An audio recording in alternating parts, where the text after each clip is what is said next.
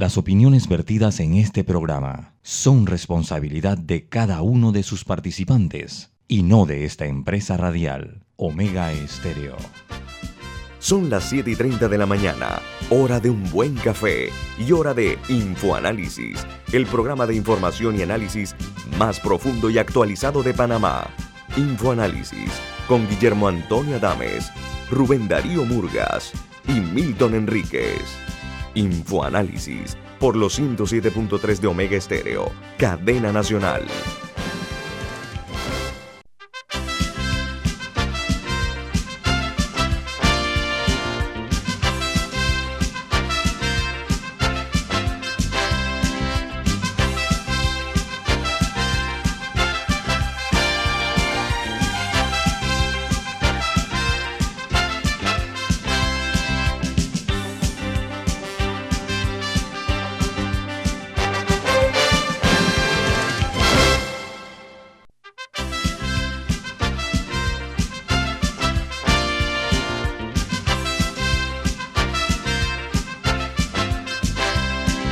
Buen día, bienvenidos.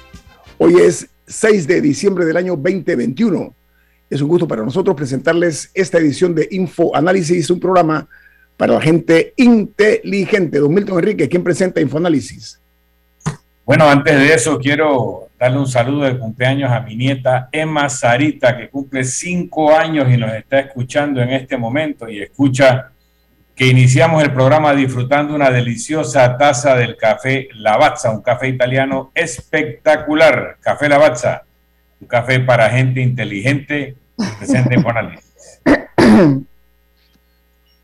Bueno amigos, eh, hoy tenemos la presencia de la ministra de Educación, Maruja Gorday, de, eh, Ministerio de Educación, como dije, ¿no? La señora ministra ha tenido la amabilidad de aceptar nuestra invitación para participar aquí en Infoanálisis con el advenimiento pues de la, del año escolar. Ya hay una fecha fija. Maruja Gorday de Villalobos eh, aceptó esta invitación. Ministra, bienvenida aquí a Infoanálisis. ¿Cómo está?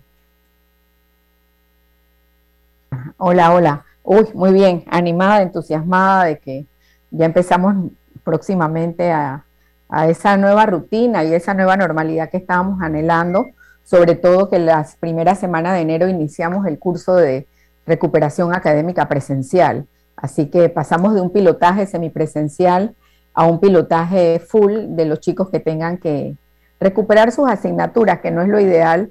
Sin embargo, vamos a tener nuestras escuelas abiertas para ese propósito. Saludos a todos. Bueno, don Milton, comienza usted.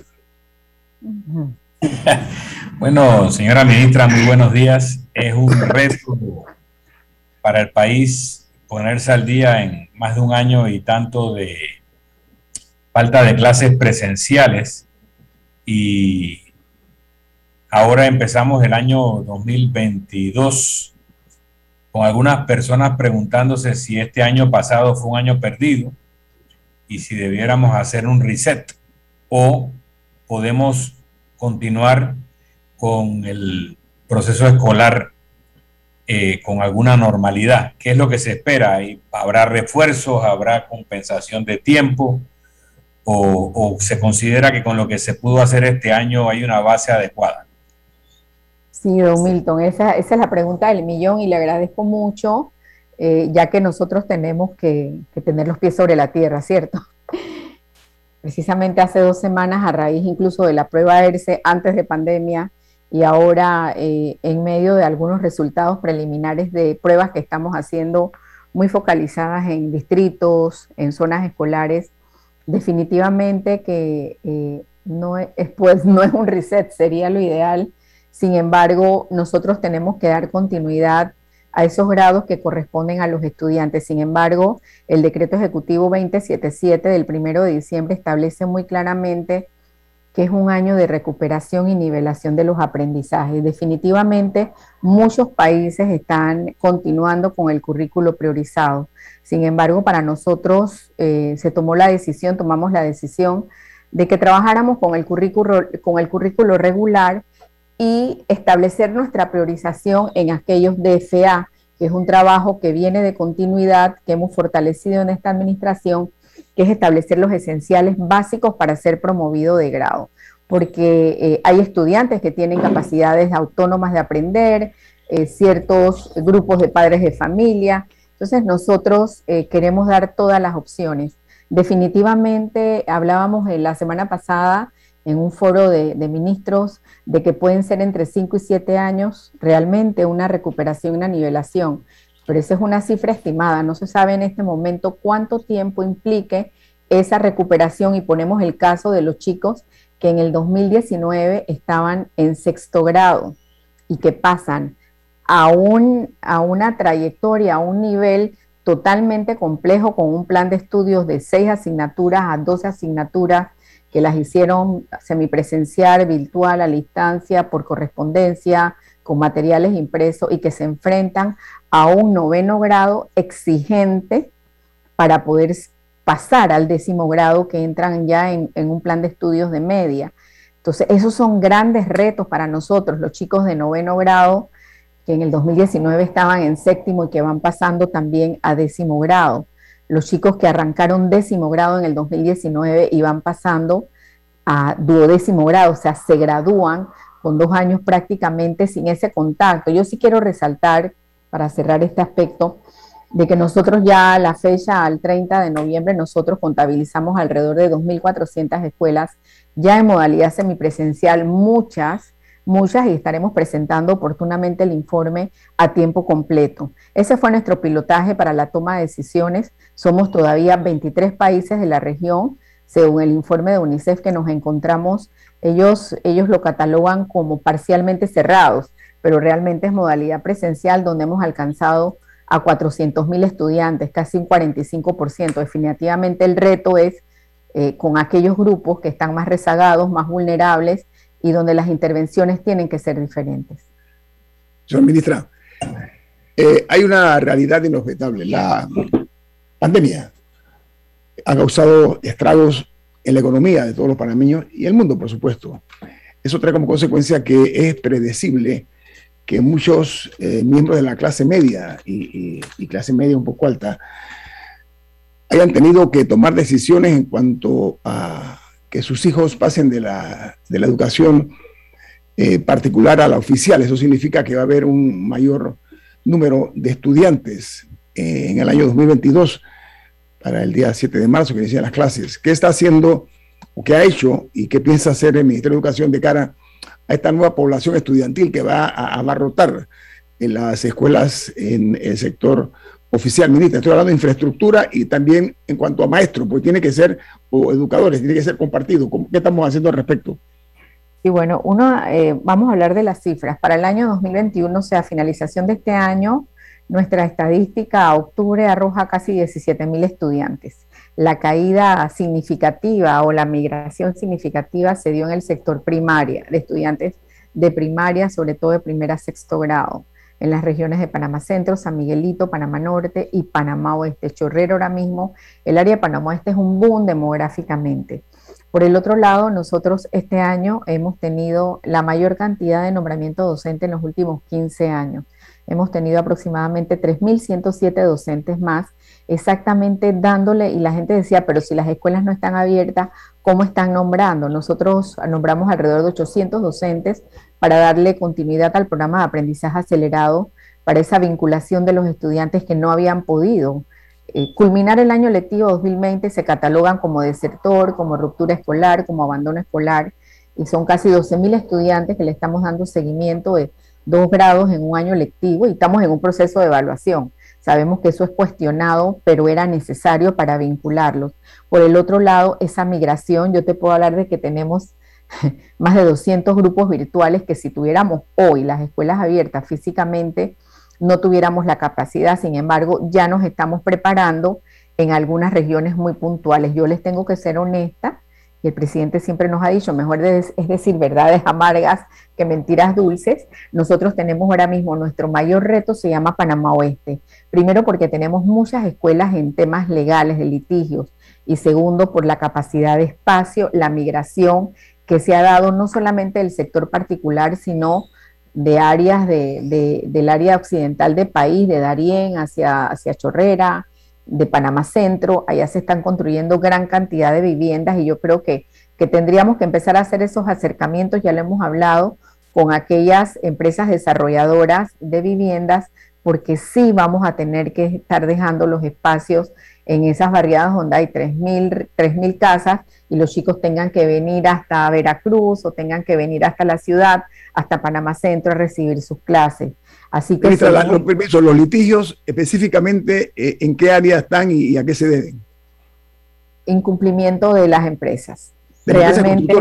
Sí, sí, ah. sí. Nosotros tenemos alrededor, le llamamos nuestros, nuestros proyectos en estado crítico, en cuidados intensivos. Tratamos de salvarlos. Eh, tenemos el tema de la escuela Miguel Alba, el tema de la escuela Moisés Castillo, temas en el, tema de escuelas en el área de la comarca, pero el, de la escuela eh, IPT Fernando del ESEPS, que es un, programa que viene de además de ocho años. Y definitivamente eh, son escuelas con 3.000 y 4.000 estudiantes. Entonces, seguimos con esa búsqueda de soluciones. Lo que nosotros no queremos es que los chicos, muchas de esas escuelas en el 2019 sin pandemia, estaban trabajando por módulos. El CADU, ¿no? El, eh, una de las escuelas de Arraiján, la, la pongo de ejemplo, que nos tocó hacer la primera palada. La idea es que todos los chicos retornen presencialmente quizás con un modelo de alternancia, pero no le estamos dando, o sea, la opción es retornar presencialmente. Aparte de, la ganancia de lo, de lo cognitivo, de la parte académica, es también el recuperar esas relaciones, ese rapport con los compañeros, esa parte socioemocional, eso que da la escuela que realmente establece, debe establecer un sistema de protección. Yo digo que en la mayoría de las escuelas. Yo creo que este tema de la pandemia, más voy a decirlo así muy panameñamente, más la cerecita en el pastel de ERCE antes de la pandemia nos ha llevado a todos. Yo he tenido chat de los gremios inmediatamente y mañana vamos a tener ya el resultado de Panamá, que ahí vamos a ver los grandes factores asociados del por qué tuvimos una puntuación tan baja y que quiero decirles, eh, estando fuera de la escuela, nosotros si lo hiciéramos ahora los resultados serían más críticos porque ya estamos haciendo los pilotajes y las evaluaciones en lo que ha ocurrido con la semipresencialidad. Ministra, permítame, hay, algo importante, ministra. Eh, tengo dos minutos. Pregunto, ¿se va a accionar legalmente contra estas empresas por daños y perjuicios por no haber cumplido contrato y, evitar que vuelvan a contratar con el Estado? Eso es lo propio. ¿Se podrá contar con que ustedes van a actuar eh, legalmente en ese aspecto? Si ustedes, ven, si ustedes, ven, el portal de contrataciones públicas, nosotros hemos accionado de acuerdo a lo, a lo que corresponde. Lo que nosotros preferimos hacer es un buen arreglo porque incluso las empresas pueden recurrir al Tribunal de Contrataciones Públicas y ahí nos pudiéramos, por lo que le asisten derecho a ellos y a nosotros, pasar tres o cuatro años. Sin embargo, eh, hay temas que no podemos esperar más. ¿Cuántas, empresas son, ministra? ¿Cuántas empresas, ¿Cuántas empresas han incumplido, ministra? Nosotros estamos hablando de, proyectos críticos como 52, pero en este momento yo le puedo hablar de incumplimientos ya donde hemos elevado eh, informes a la página de, de contrataciones públicas 7 o 8, ¿no? Y estamos en esos ceses, en esas subrogaciones, en esa sesión y en esas liquidaciones de contrato. Obviamente eso atrasa mucho un proyecto, pero si no lo hacemos también entramos en temas de omisión o negligencia administrativa y, la idea es nosotros poder recuperar y poder rescatar la inversión del gobierno y el seguimiento para tener más cerca la, el bien, ¿no? Que es la escuela. Vamos al corte comercial. Esto es Info Análisis, un programa para la gente inteligente.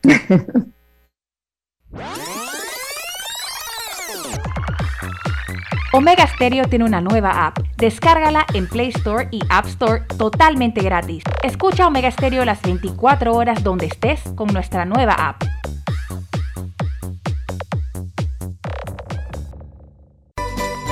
Hogar y Salud, la cadena especializada en el cuidado de su salud, les invita a la gran venta por Navidad del 1 al 31 de diciembre en todas sus sucursales. ¡Oh, ¿Cómo? Sí, en Hogar y Salud tendremos ofertas súper especiales en camas de todo tipo, sillas de rueda, andadores, sillones eléctricos, glucómetros, sillas de baño, monitores de presión, balanzas, rodadores, variedad de almohadas y cojines ortopédicos, sanitarios portátiles, barras de seguridad para el baño, pañales para adultos de máxima calidad y toda nuestra extensa gama de productos de máxima calidad a superprecios. ¡Oh, oh, oh! Y recuerde que Hogar y Salud les hace la vida más fácil.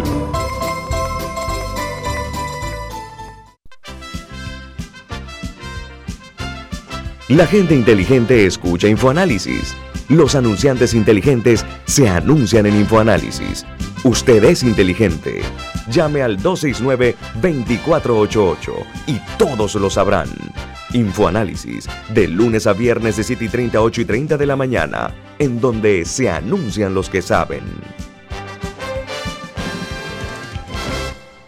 ¿Qué es lo mejor de la Navidad? Los mensajitos, las llamadas y los correos de voz aseguran que el amor que compartimos es nuestro mejor presente. Así que disfrútalo. Activa tu super pack de 5 y recibe 7 días de ilimitada, minutos y 1.5 gigas para compartir. Actívalo al asterisco 123 numeral y participa por un año de servicio gratis más un celular Samsung. Son 100 ganadores. Vive tu mejor presente esta Navidad. ¡Claro!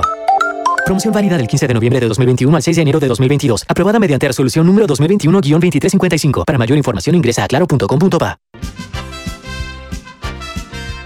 Ya viene InfoAnálisis, el programa para gente inteligente como usted.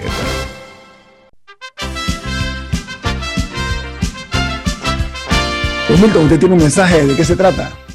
Así es, en Banco Aliado te acompañamos en tu crecimiento financiero. Ahorra con tu cuenta Más Plus, mejorando el rendimiento de tus depósitos. Banco Aliado, tu aliado en todo momento. Puedes visitar la página web de Banco Aliado en www.bancoaliado.com y también seguir a Banco Aliado en redes sociales como arroba Banco Aliado. Banco Aliado, tu aliado en todo momento. Continuamos platicando con la ministra de Educación, Manuja Gorday de Villalobos. Camila. Ministra, ¿qué puede esperar un padre de familia a inicios de marzo del próximo año? ¿Qué va a ser diferente de años anteriores? O sea, pongámonos que hoy, hoy inicia marzo. ¿Qué preparativos particulares va a tener que hacer un padre de familia o va a ser lo más parecido posible a un año cualquiera? Bueno, lo primero que estamos diciendo, Camila, y me encanta esa pregunta porque creo que esa es la mayor expectativa, es que no es un año cualquiera. No regresamos a la continuidad del 2020 sin pandemia.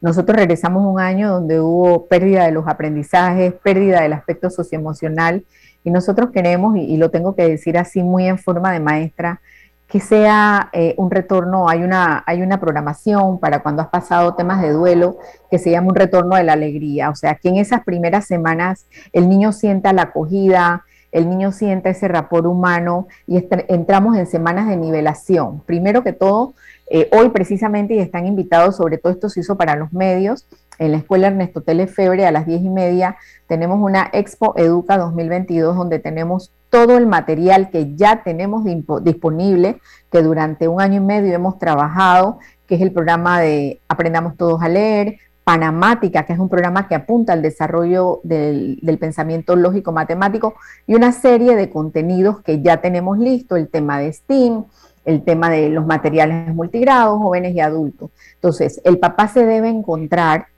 con docentes animados, preocupados, con compromiso para iniciar ese proceso. Yo quiero comentarles algo. Nosotros en abril, cuando revisamos los materiales que han sido validados por, por pares externos y externos, nos dimos cuenta que había que indexar unos panfletos, unos anexos que se están poniendo prácticamente de 12 a 15 por grado para que el maestro sepa cómo es esa nivelación. A veces queremos que nivelación es te dejo un poco de tarea aparte, y lo digo como docente, no estoy criticando a ningún maestro en especial, o recorto mucho contenido. Entonces estamos ya dejando prácticamente el material completo, estamos preparando las guías, ya tenemos videos para padres en los canales de YouTube y tenemos todo el material para iniciar ese proceso de recuperación con algo que le llamamos los DFA, que como les dije, eso es un proyecto que inicia prácticamente en el 2018. Nosotros lo consolidamos hasta noveno grado de esta administración, donde se establecen los esenciales básicos y el padre debe saber qué va ocurriendo en ese proceso. Yo creo que eso es importante porque mira, esta pandemia ha generado un involucramiento decidido y visible de los padres de familia de los grupos estudiantiles. Esa ha sido la ganancia y del compromiso de muchos sectores gremiales educativos. Permítame, los grupos gremiales. Tengo una, noticia para usted. En la Cámara de Comercio, Industria y Agricultura, que es el principal gremio, principal gremio de empresarios en Panamá, lo voy a citar, ha hecho una publicación que dice, la educación ha tocado fondo y toca a la sociedad en su conjunto actuar con sentido de urgencia y agrega que hace años se mantenía eh, como un paciente en unidad de cuidados intensivos. Con la pandemia y el posterior eh, cierre de las, de las escuelas por dos años, eh, eso significa que se quedó sin oxígeno, dice la Cámara de Comercio, y en estado muy delicado en cuanto a sus órganos vitales. Ese diagnóstico de la Cámara de Comercio, ¿qué me puede decir al respecto usted, ministra? Estamos en UCI, estamos en unidad de cuidados intensivos, ¿qué vamos a hacer? ¿Estamos dándole qué tipo de trato? Bueno, si nos vamos a, o sea, nosotros podemos ver el rendimiento de un sistema educativo contra pruebas. Es la única manera que tú puedes decir que está ocurriendo. Si nos vamos contra una prueba muestral de 11.000 estudiantes, definitivamente en primaria la situación es especial. Es especial y hay muchos factores asociados.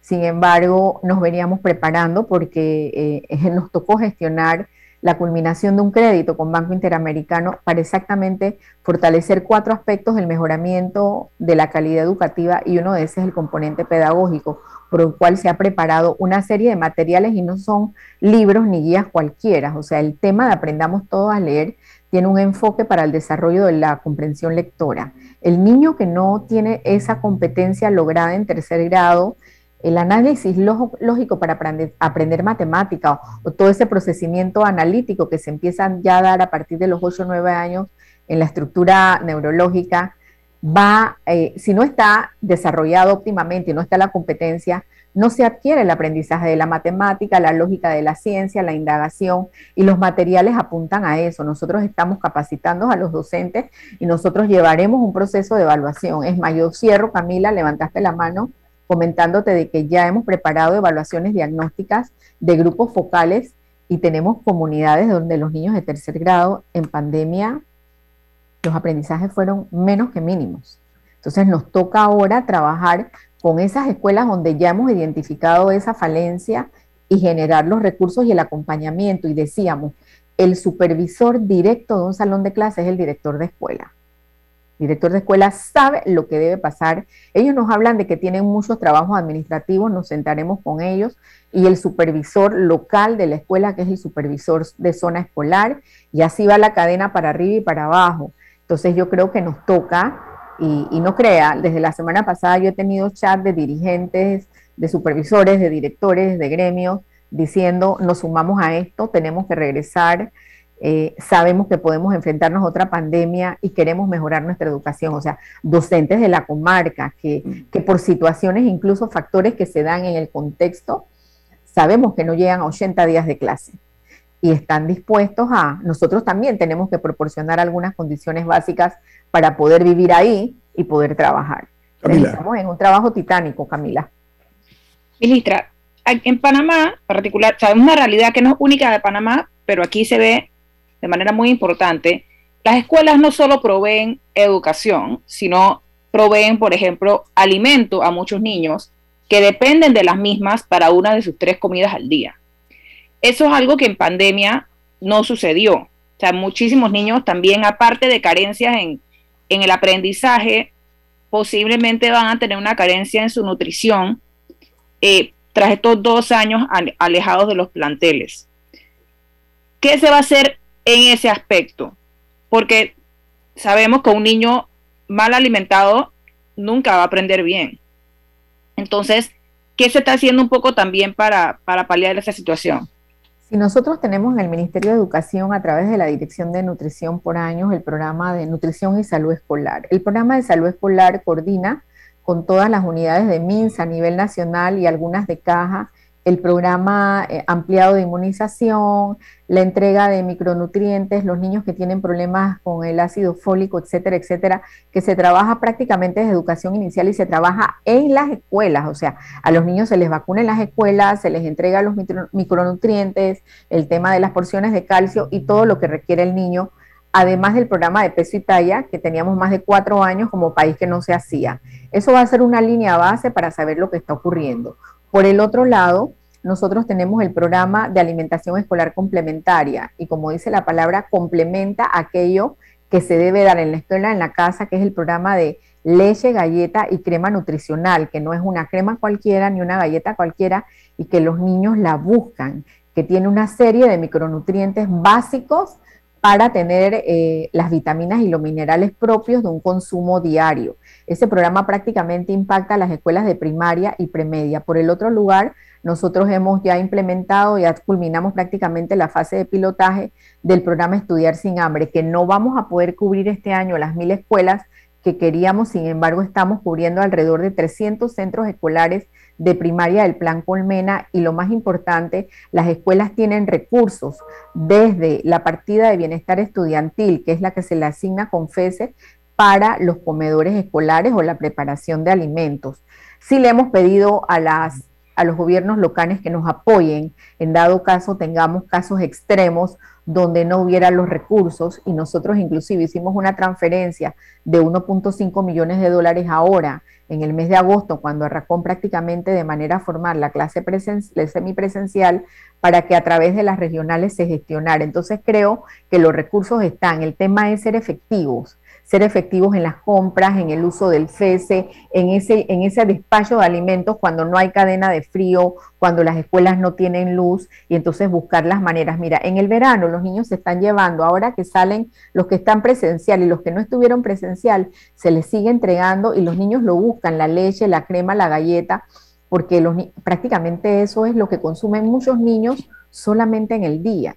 Entonces estamos muy claros de que esto no representó solo una pérdida de los aprendizajes, como muy bien lo tú has dicho tú, sino todo lo que implica esa desprotección a nivel de salud y a nivel de nutrición escolar. El programa Estudiar sin Hambre tiene siete componentes que no solo es entregar comida, es el desarrollo de huertos escolares, de huertos familiares, la capacitación de ese papá, de ese niño. Mira, en San Miguelito hay experiencias de huertos horizontales porque no hay a dónde sembrar. Entonces, que ese niño pueda aprender a sembrar una espinaca, por hablarte de algo alimenticio y que los niños quizás comen, u otro tipo de u otro tipo de, ingrediente o de alimento que se pueda generar en su contexto. La idea es poder escalar ese proyecto y por lo menos culminar con los 300 corregimientos más pobres, que sí se vio afectado el proceso de pilotaje que lo estamos haciendo con la FAO por efecto de tener las escuelas cerradas. Ministra, sabemos que usted tiene un compromiso a las 8 de la mañana. Sí, eh, pero quedo anuente a toda la, cualquier día de la semana si vamos a, volver a llamar, porque hay cosas pendientes, por ejemplo, los resultados del, tanto del ERCE como de, la, de otras pruebas que se han hecho a nivel internacional que demuestran la falencia que tiene nuestra, nuestra, eh, eh, nuestro estudiante en materia de matemáticas, ciencia, lenguaje, etcétera. Me gustaría en un futuro tocar eso, ministra, si se está vinculizando en algo ese tipo de temas para darle solución a esta problemática. Ministra, gracias por su tiempo esta mañana, ha sido usted muy amable. Maruja Gordadia Villalobos, ministra de Educación. Hasta luego a todos. nosotros tenerla aquí. Que tenga buen día, ministra. Estoy a la orden, como siempre. Gracias a ustedes y el apoyo sobre, sobre lo que tiene que ocurrir para el otro año. Igualmente quedan invitados hoy a Expoeduca en la Escuela Ernesto Telefebre. Vamos a poder ver todos los materiales que ya tenemos en sitio. Y mañana a las 8 de la mañana por el canal de YouTube vamos a estar presentando Caso Panamá ERCE. ¿Cuál es el canal de YouTube? ¿Cuál es la dirección del canal de YouTube? ¿Cuál es? Eh, es el canal de la Dirección de Perfeccionamiento, pero yo se lo escribo, no lo recuerdo. Pero es el canal de YouTube del, Ministerio de Educación, dice Dirección Nacional de NPF, creo que es, pero yo se lo escribo.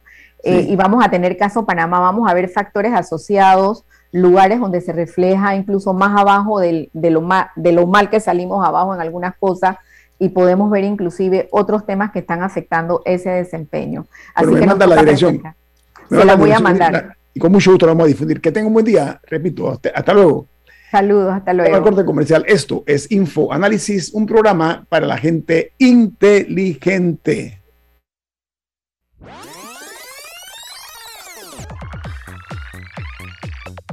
Omega Stereo tiene una nueva app. Descárgala en Play Store y App Store totalmente gratis. Escucha Omega Stereo las 24 horas donde estés con nuestra aplicación 100% renovada.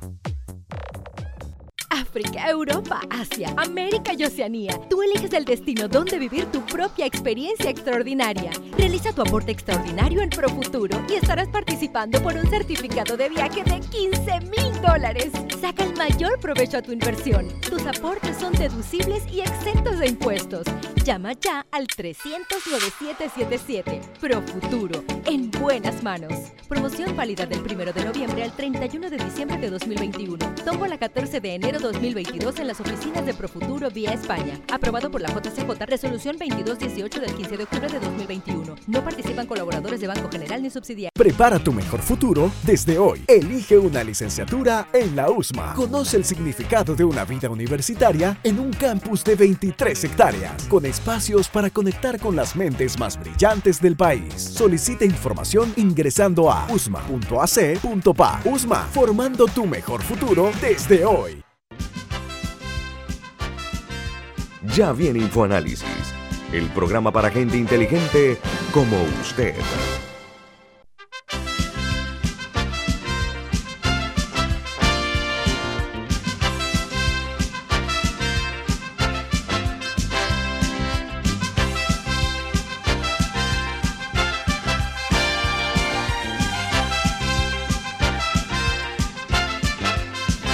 Milton, ¿qué mensaje tiene usted para nuestra audiencia?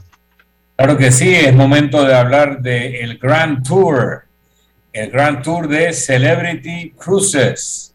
Reserva hoy tu crucero de Celebrity Cruises con 50% de descuento en la tarifa del segundo pasajero.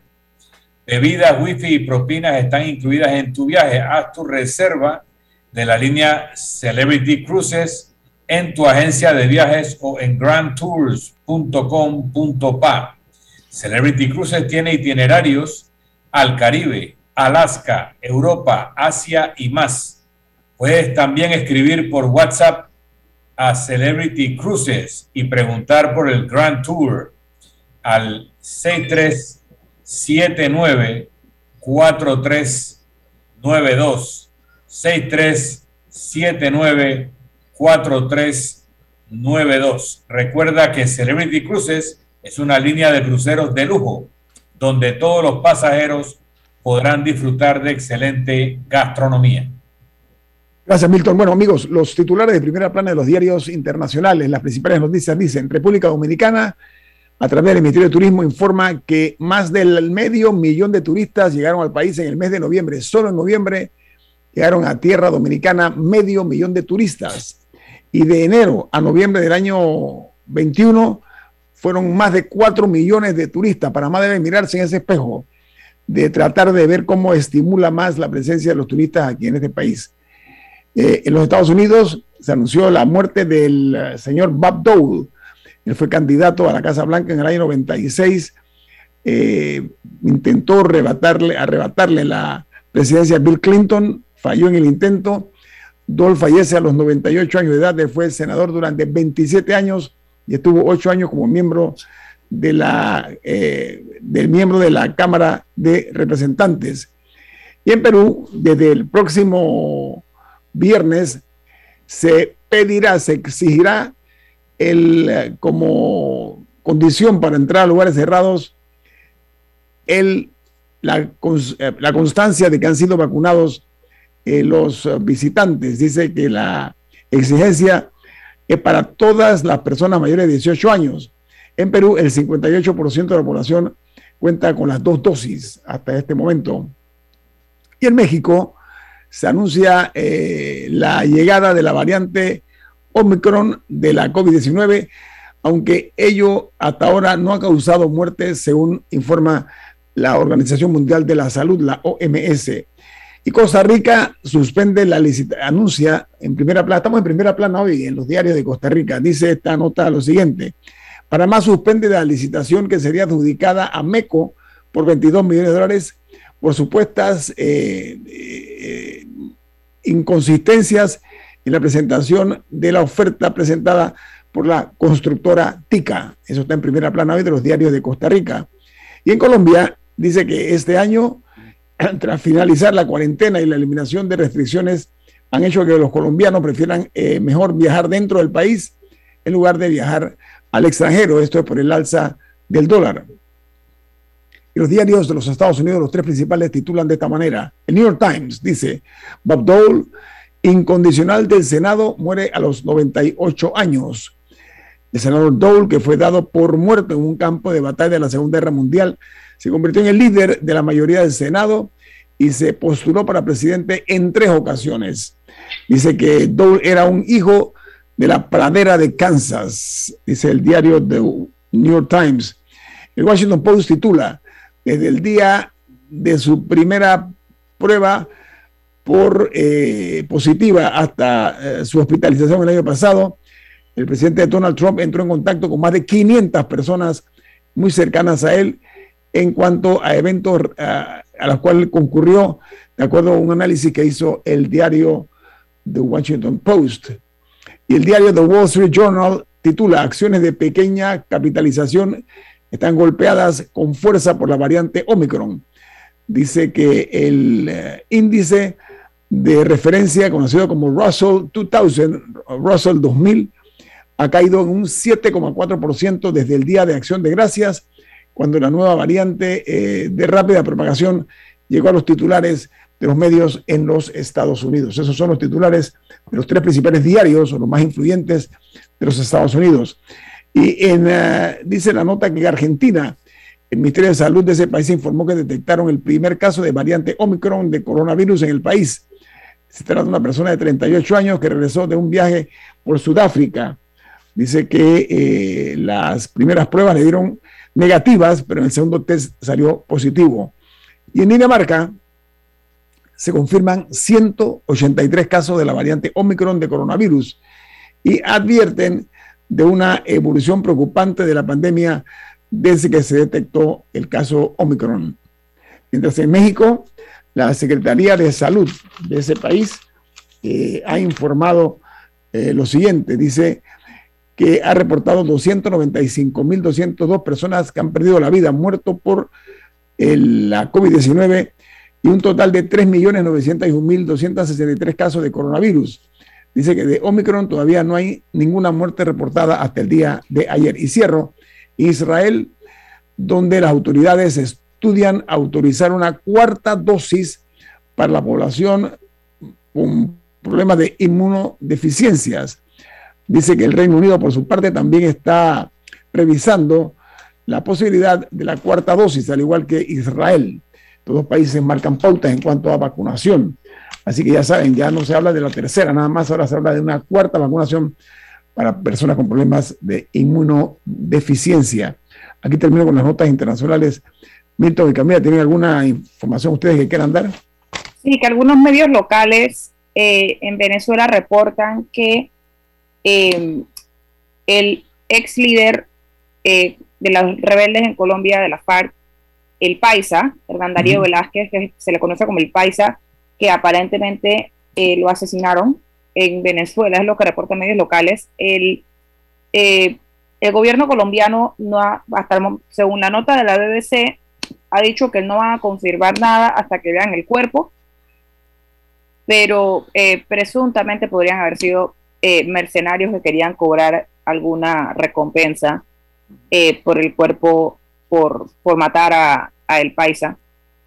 Eh, pero es información que el gobierno colombiano no ha querido confirmar hasta el momento, según reporta la BBC de Londres. Ah, muy bien, muy bien. Sí, yo vi la nota esa. es, él se lo ubica como el hombre más peligroso que había en ese, en ese grupejo, ¿no? Mm, que, son los, los que han sembrado el terror en Colombia. Sí, eh, yo iba a referirme ya a la parte de la tierra nuestra, nuestra patria. Eh, y Milton, te quería comentar y, me gustaría escuchar tu opinión porque la Lotería Nacional de Beneficencia, que ha estado bajo el escrutinio severo por, por una serie de irregularidades, está anunciando que busca asesores legales eh, en medio del escándalo que ya sabemos nosotros que se dio eh, después de que ahora están anunciando que requieren servicios externos, externos de asesoría legal en materia de sistema penal acusatorio. ¿Qué le parece, don Milton, esa? La Universidad de Panamá. No, la Lotería Nacional de Beneficencia. Ah, no sé por qué escuché eso. No. Eh, bueno, todas las entidades públicas tienen departamentos de asesoría legal cuando el departamento de asesoría Este es un servicio externo, Milton, este es un servicio externo de asesoría legal. Yo te entendí, estoy haciendo mi argumento. Ah, ok, gracias. Todas las entidades públicas tienen departamentos de asesoría legal que deben ser suficientes para las necesidades de servicios legales de la entidad. Y cuando no lo fueran, dice la Constitución y la ley que pueden recurrir a la Procuraduría de la Administración que tiene la función de ser asesor legal del Estado. a mí me llama la atención eh, por qué sería necesaria la contratación de servicios externos. No que no se ha hecho antes. En casos de arbitrajes internacionales, en casos de procesos de alto perfil donde el Estado puede enfrentar pérdidas cuantiosas y la contraparte tiene los mejores equipos legales, pues a veces el Estado ha recurrido a servicios legales de igual peso. No veo eh, por lo que sucedió en la lotería, eh, que se requiera recurrir a servicios externos de los que ya tiene o de los otros que puede brindar el Estado como parte de su estructura. O sea que Milton, el, pliego eh, señala que el propósito fundamental es asesorar y servir de apoyo jurídico especializado para la oficina de asesoría legal. Es, es, la, justificación. Usted ha dicho mucha certeza. Tú tienes una insuficiencia de abogados en tu departamento de asesoría legal, entonces en lugar de gastarte esos honorarios, probablemente correspondería contratar abogados especializados en estos temas para el Departamento de Asesoría Legal de la Lotería.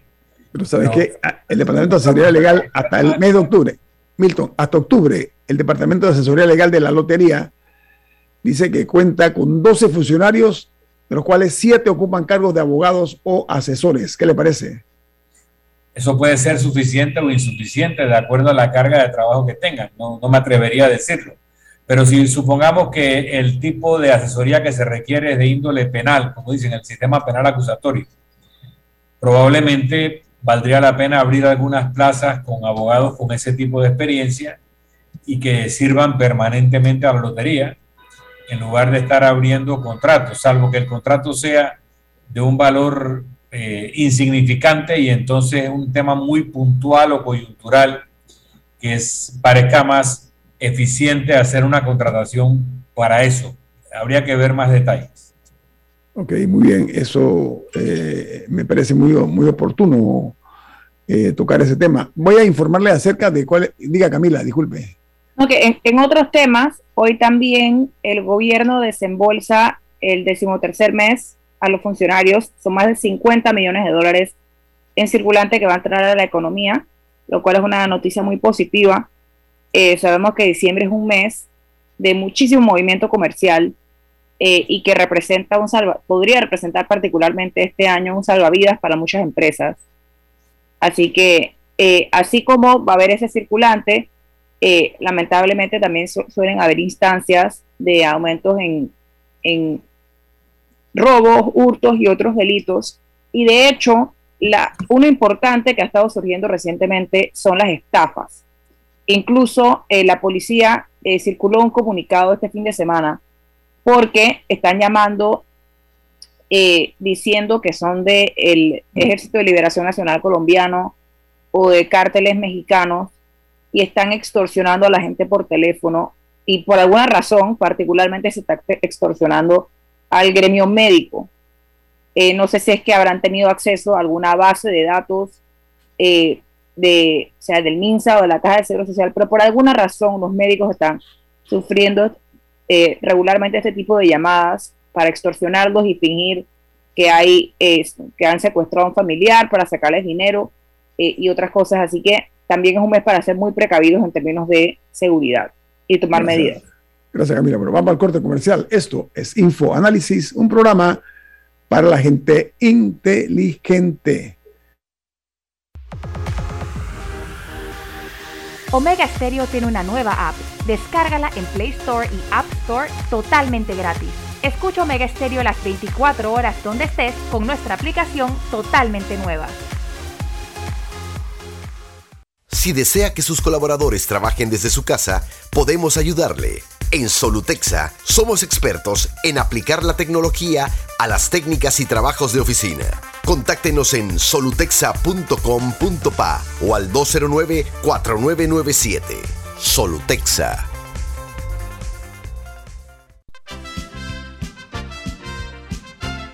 La gente inteligente escucha InfoAnálisis Los anunciantes inteligentes se anuncian en InfoAnálisis. Usted es inteligente. Llame al 269-2488 y todos lo sabrán. Infoanálisis, de lunes a viernes de 7 y 30, 8 y 30 de la mañana, en donde se anuncian los que saben.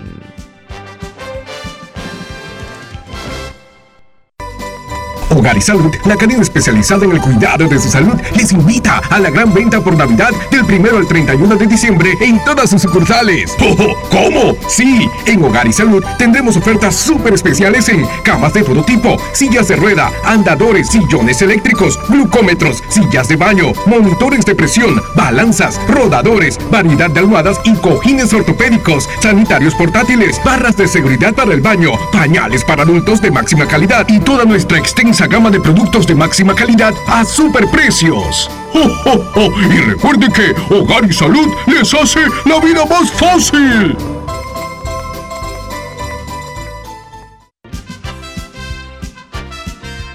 Ya viene InfoAnálisis, el programa para gente inteligente como usted.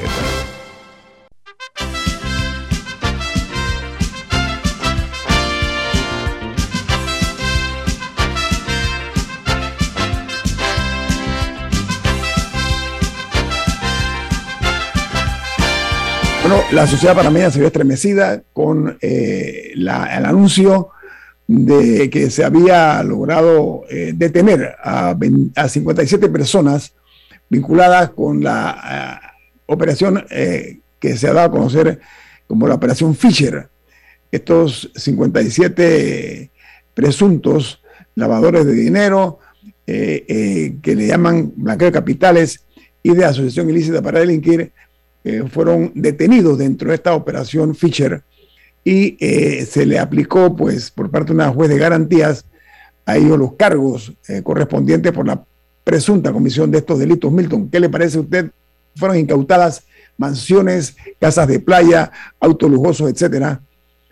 ¿Qué le parece esta, esta operación Fisher?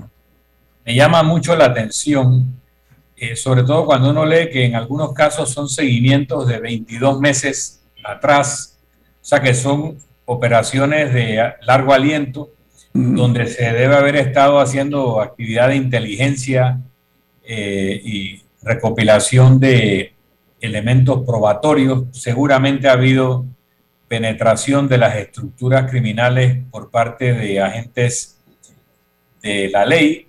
Y me atrevería a pensar que no solo de Panamá, sino probablemente de las agencias de Estados Unidos que están evidentemente involucradas en estas operaciones. El que haya caído también una figura importante del cártel del Golfo, creo que le llaman Otoniel, y todo lo que Otoniel puede estar ya dando de información en los Estados Unidos eh, con respecto a sus cómplices y las, los procedimientos de operación. Vemos eh, que hubo varias casas de alto valor, por lo menos 10 millones de dólares en efectivo ubicados en Caletos. Y eh, hay pues un momento en estos últimos meses en donde vemos estas operaciones, vemos que hay funcionarios arrestados, personas de distintos estamentos, no solamente a nivel policial, a nivel de ministerios, a nivel de entidades autónomas, la propia autoridad del canal, creo que había una persona. Sí, así mismo es. Sí había, sí había un funcionario de la CP al menos. De la CP, personas eh, del sector privado y eso lo que nos lleva a comprender es el nivel de penetración del crimen organizado, particularmente del narcotráfico, en nuestra sociedad. Tú puedes estar hablando con una cajera de banco, puedes estar hablando con un funcionario intermedio de una entidad pública, puedes estar siendo detenido en un retén policial por un oficial de la policía y todos ellos pueden ser parte de una red de narcotraficantes o de el crimen organizado que no solamente trafica con drogas, trafica con armas, trafica con personas, se mueve en redes de pedofilia. Eh, o sea, hay una serie de actividades que se han ido destapando. Y, y eso es bueno porque indica una actividad de las agencias de combate al delito concertada y aparentemente efectiva, luego de un tiempo en donde hubo mucha crítica a nivel de la opinión pública sobre la sensación de inseguridad, vienen estos golpes que aparentemente son contundentes. La única observación, o tal vez porque no hay otra explicación, es que parecieran ser operaciones motivadas por agencias internacionales o agencias norteamericanas en específico, en otros casos agencias europeas como la alemana en el caso del combate a la pedofilia, y que Panamá colabora, ¿no? Pero, pero no estamos seguros si tenemos esa capacidad propia, si estamos tan penetrados por el crimen organizado, hasta dónde es necesaria la participación de entidades internacionales para que podamos enfrentar este tipo de delitos, porque nuestros instrumentos de persecución del delito están eh, menoscabados en su capacidad producto de esa posible penetración. No, y agregaría ahí que lo que hemos visto ahora han sido las aprehensiones iniciales y las incautaciones. Eso ahora hay que ver hasta dónde llega. De los 57, o sea, si el Ministerio Público tiene un caso robusto, con evidencia bien recabada y con bien, me refiero de la manera correcta, eh, con todos los cuidados que hayan tenido eh, que aplicar, para que pueda haber procesos judiciales eh, que lleguen a un resultado. Pero mira que los abogados eh, eh, defensores... Empezando porque no se caigan. Sí, que, lamentablemente es lo común en nuestro país. Pero que lleguen a un resultado, sea de culpabilidad, sea de no culpabilidad, pero que concluyan para verdad, esa va a ser la prueba del sistema de justicia. No si lo logras atrapar al inicio, sino qué pasa ahora.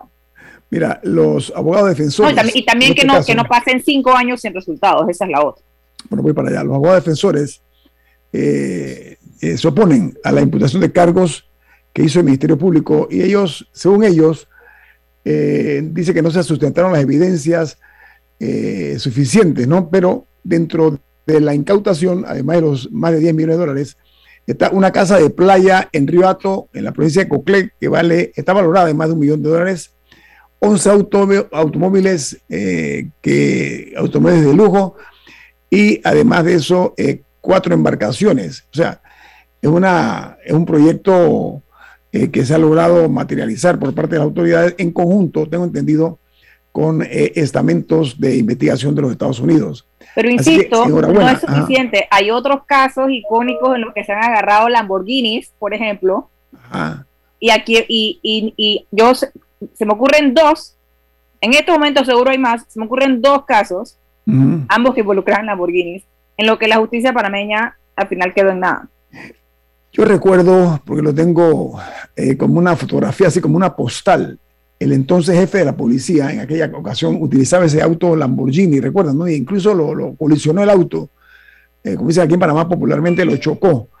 Eh, así que yo no sé, ese uso inapropiado algunas veces de, estos bienes materiales, pero lo importante es mandar una señal, mira, ese clan del Golfo de Colombia es muy feroz, hay que tener muchísimo cuidado, pero sobre todo, que como dice Milton, se corrobora, porque para muchos era sospecha, para otros era lógica, la penetración, así como ha ocurrido en México, en la misma Colombia, la intronización de los, eh, del crimen organizado, del narcotráfico, en los estamentos de seguridad y en el gobierno, en los gobiernos, porque hay funcionarios aquí que se han eh, eh, logrado eh, comprobar que están supuestamente vínculos, tienen vínculos con esta, esta operación Fisher. Yo creo que lo importante es que esto no quede en el olvido y que haya resultados efectivos al final del camino. Milton. Sí, el, el tema es todo lo que va a empezar a salir, que si como se sospecha el, nivel de penetración fue a diversos niveles, no haya vacas sagradas. Mm. Eh, porque de nada valen estos nombres de personal eh, secundario, de rangos bajos, y que de repente personas poderosas eh, sean obviadas en, en, la información que se comparta, ¿no? que a veces también ha pasado eso. la denuncia llega hasta cierto punto y luego empieza a oscurecerse cuando empieza a tocar a otro tipo de personas. Eh, a mí me extrañaría mucho que estas operaciones de infiltración del narcotráfico se quedaran a niveles intermedios. Normalmente llegan a donde tienen que llegar y mientras más poderosa es la palanca más les interesa. Entonces es muy raro cuando esto se queda a medio camino. Milton, yo quiero tocar un tema, ya nos quedan tres minutos, con suerte, y es que dimos en las internacionales la noticia de que República Dominicana había recibido medio millón de turistas solamente en el mes de noviembre y un total de más de cuatro millones en lo que va del año 2021. Eh, entonces, aquí en Panamá eh, se habló de implementar una reglamentación eh, para las normas de incentivos en materia de turismo o para fomentar la actividad del turismo en Panamá, pero no hemos visto resultados, estamos hablando de resultados. Yo quisiera saber que diga el Ministerio de, Turismo o en este caso los interesados, los, los que están en esta rama, en esta industria, que digan cuál es el estatus del turismo en Panamá, porque estamos viendo que otro país, Costa Rica, ha tenido también mucho éxito en la recuperación de lo que es eh, la llegada y permanencia, sobre todo, no es la llegada nada más, la permanencia de turistas en el territorio. Entonces, mirémonos qué está haciendo bien eh, Dominicana o República Dominicana, qué está haciendo bien Costa Rica, entre otras naciones de la región, porque eh, la verdad es que aquí en Panamá el turismo es bastante poco eh, impactante porque no creo que se esté haciendo una campaña robusta a nivel internacional para atraer a, Panamá, que tiene muchísimos eh, atractivos, playas hermosas, tenemos la vegetación que nos regaló la naturaleza, en fin, muchos atractivos que en Panamá no se han logrado desarrollar. Y vemos que Pero al mismo tiempo tenemos mala infraestructura, altos precios y otros factores que actúan en nuestra contra, en la que países cercanos sí nos llevan una ventaja.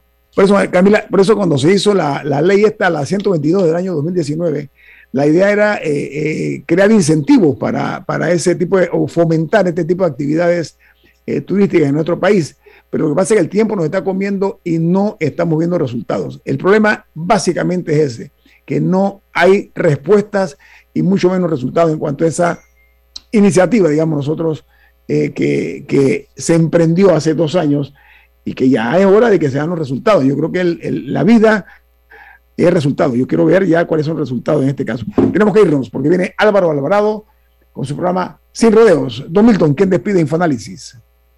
Nos vamos, pero lo hacemos disfrutando de una deliciosa taza del café Lavazza, un café italiano espectacular. Café Lavazza, café para gente inteligente y con buen gusto. Despide Infoanálisis. Bueno. Ha terminado el infoanálisis de hoy. Lo esperamos mañana, de 7 y 30 a 8 y 30 de la mañana, para compartir la información y el análisis más profundo e ilustrado de Panamá. Infoanálisis con Guillermo Antonio Adames, Rubén Darío Murgas y Milton Enríquez. Infoanálisis por los